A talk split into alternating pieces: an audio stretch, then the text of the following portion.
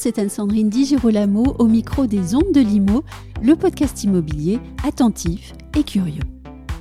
On entend régulièrement qu'il faut éviter l'indivision. Pourtant, l'indivision est commune.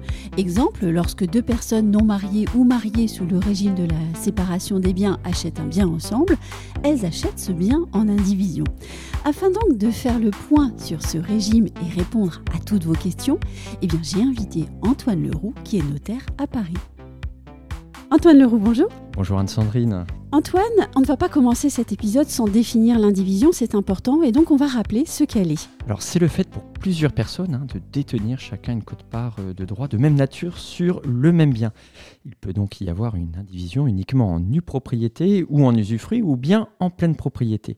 Le régime de l'indivision hein, est défini aux articles 815 et suivants du Code civil. Cette indivision peut avoir pour source la loi ou être le résultat d'une convention. Alors l'indivision sera légale, notamment en matière euh, successorale. Lorsqu'un conjoint hérite euh, de l'usufruit des biens et les enfants de la nue propriété, eh ben, les enfants seront donc en indivision en nue propriété.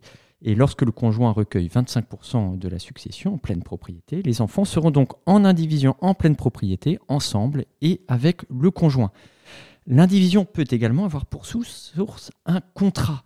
Euh, ce qui me vient à l'esprit est l'acquisition par deux concubins euh, ou deux époux mariés en séparation de biens. Chacun achète une cote-part du bien. Les deux seront donc en indivision et pas forcément avec des cotes-parts euh, équivalentes ou égales. Les donations sont également une cause conventionnelle de l'indivision lorsqu'un même bien est donné à plusieurs enfants. Alors, on dit souvent que l'indivision est un régime euh, difficile, voire dangereux. En tout cas, c'est l'image qui en est donnée. On va donc revenir sur les contraintes de l'indivision afin de les cerner avec précision. Quelles sont donc ces contraintes? Alors, il y a une première euh, caractéristique qui peut être une contrainte hein, de l'indivision. Euh, l'indivision est précaire. Pourquoi on va parler de précarité? Parce que nul n'est tenu de rester dans l'indivision. Tout indivisaire est en droit de se retirer de l'indivision. C'est l'article 815 du Code civil qui nous le rappelle. Nul ne peut être contraint à demeurer dans l'indivision et le partage peut toujours être provoqué, à moins qu'il n'y ait été sursis par jugement ou convention.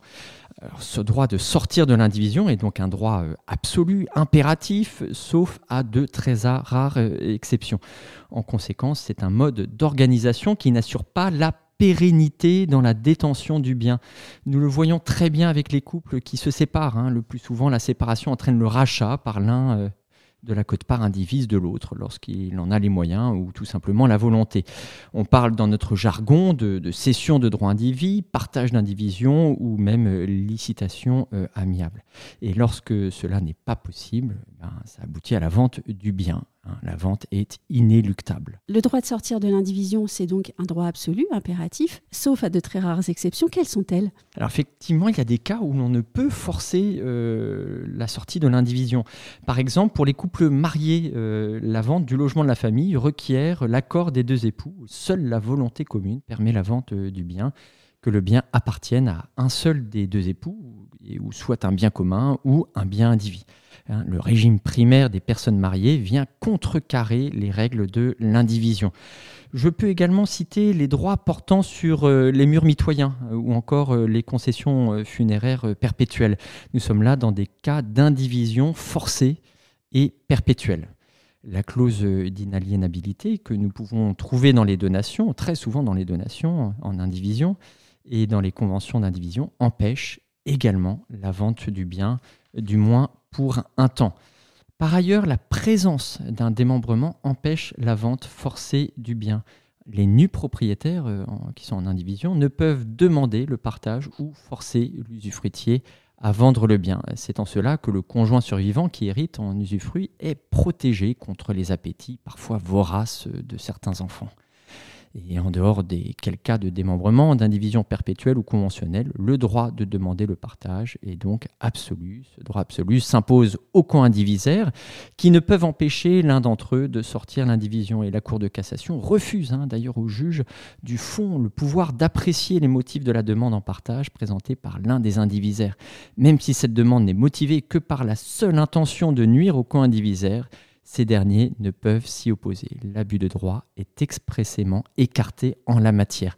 Donc le droit de chaque indivisaire de demander le partage s'impose ensuite au juge lui-même, hein, dès lors qu'il est saisi d'une demande en partage par un indivisaire. Le juge ne peut coordonner le partage demandé.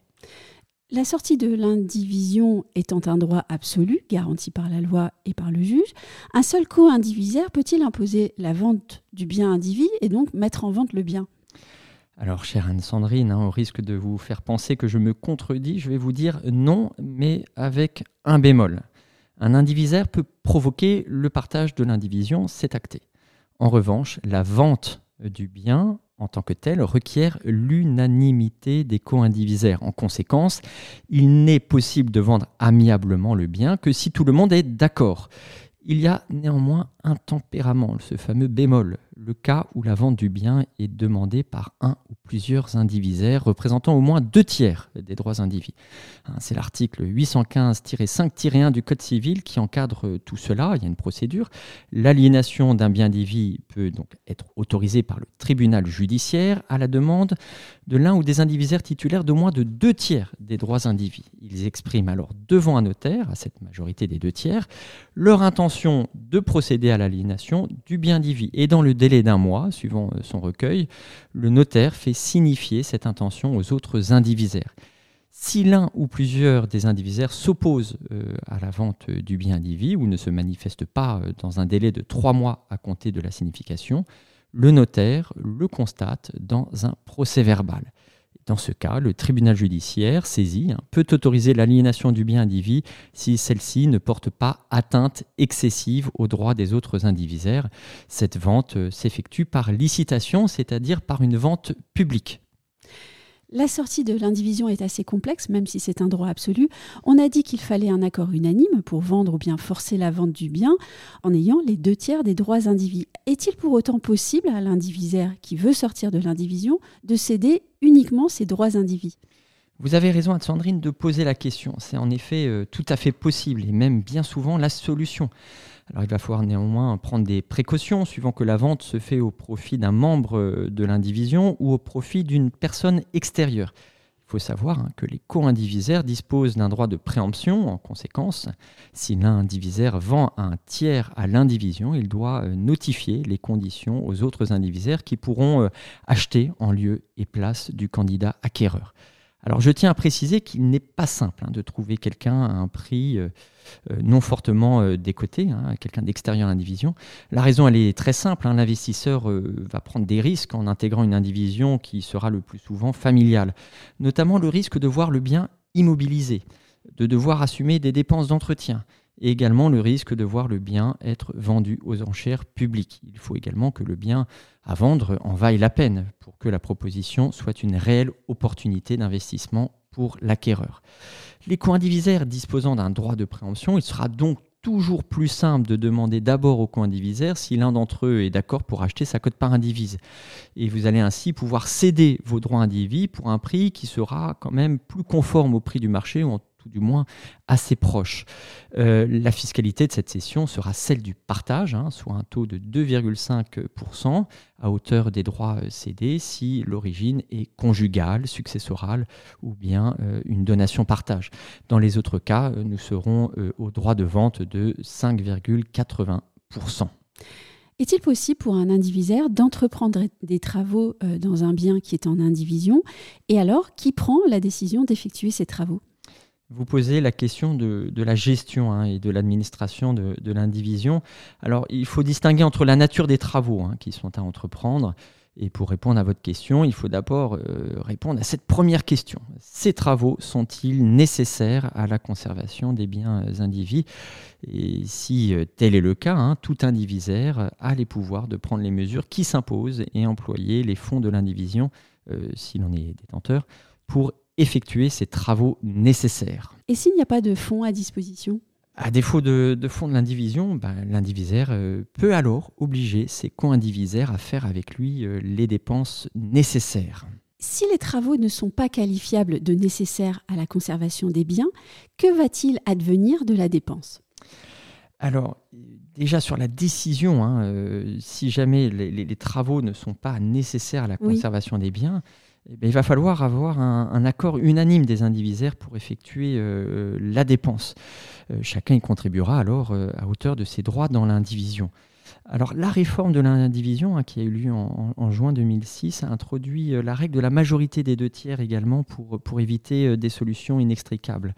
Alors euh, ceux qui, sont, qui détiennent au moins deux tiers hein, des droits indivis peuvent à cette majorité effectuer donc tout acte d'administration hein, relatif aux biens indivis, donner à l'un ou l'autre des, des, indivisaires ou même un tiers un mandat général d'administration peuvent vendre les meubles indivis pour payer les, dettes et charges de l'indivision. Et ils peuvent également conclure et renouveler les baux d'habitation. Alors, à la majorité des deux tiers, il sera donc possible d'administrer l'indivision et d'assurer les réparations que requiert un bon entretien et d'assurer la gestion des biens s'ils sont loués. En revanche, ils, ils seront tenus hein, d'en informer les autres indivisaires et à défaut, les décisions prises seront euh, inopposables à, ces derniers, euh, notamment euh, du point de vue du financement. Alors attention, le, consentement de tous les indivisaires reste requis hein, pour effectuer tout acte qui ne ressort pas de l'exploitation normale euh, des biens indivis. C'est le cas des dépenses d'amélioration du bien, hein, la construction d'une piscine par exemple, mmh. ou euh, la construction sur un terrain en indivision, ou encore euh, la construction d'une extension donc, à côté de la construction existante.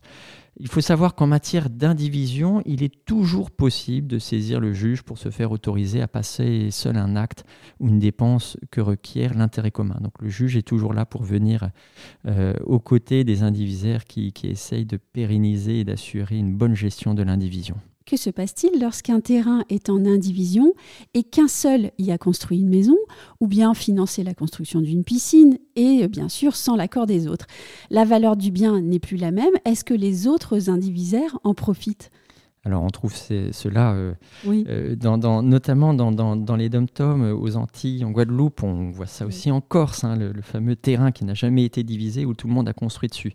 Alors c'est l'article 815-13 hein, du Code civil qui répond à cela en lien avec l'article 815-4 du Code civil un indivisaire qui engage une dépense sans l'opposition des autres indivisaires est réputé avoir reçu un mandat tacite. Or, pour construire une extension, une maison, une piscine, hein, une autorisation administrative est, requise. il y a également des voies de recours qui sont euh, possibles. Alors, donc, lorsqu'un indivisaire a amélioré à ses frais euh, l'état d'un bien indivis, voire a construit une extension, euh, il doit lui en être tenu compte selon l'équité, eu égard à ce dont la valeur du bien se trouve augmentée au temps du partage ou de la vente. Alors le Code civil fait appel à la notion d'équité, c'est une notion euh, assez floue, même si l'on en comprend l'esprit. Il faut bien comprendre que lorsqu'un terrain est en indivision et qu'un indivisaire, construit une maison dessus, tout le monde euh, voit la valeur de ses droits augmenter. Il est donc logique que celui qui en a assuré la dépense puisse avoir un retour sur investissement, mais néanmoins, le remboursement est-il de la dépense faite ou de la plus-value générée sur le bien. Alors le Code civil semble bien parler de la plus-value euh, générée. Et inversement, hein, l'indivisaire répond des dégradations et des détériorations qui ont diminué la valeur euh, des biens indivis par son fait ou par sa faute. Oui, j'allais poser la question. Une dernière question assez courante, comment se passe euh, la répartition de la jouissance sur le bien indivis? Exemple, pour une maison de vacances, comment cela se passe-t-il lorsqu'un indivisaire passe plus de temps que les autres dans le bien? Oui, c'est une question euh, récurrente. On, le voit régulièrement, notamment quand s'ouvrent un petit peu les, successions et puis qu'on commence un petit peu à faire les comptes. Alors, chaque indivisaire a le droit euh, d'user et de jouir des biens indivis dans le respect de leur destination, sous réserve de ne pas euh, préjudicier aux droits des autres indivisaires. En conséquence, si l'un des indivisaires jouit d'un bien indivis au-delà de ses droits indivis, les autres peuvent lui demander de verser une indemnité d'occupation. J'ai un conseil en matière d'indivision et un conseil finalement assez simple. Et notamment les maisons de vacances y prêtent tout particulièrement. formaliser une convention d'indivision. Elles ont une durée qui ne peut excéder 5 ans et qui se renouvelle ensuite par tacite reconduction. La convention euh, d'indivision va permettre de régler justement la question du gérant de l'indivision, de la décision des travaux, de la répartition des charges inhérentes à l'indivision et de régler ces fameuses questions d'occupation. Merci beaucoup Antoine. Merci Anne-Sandrine.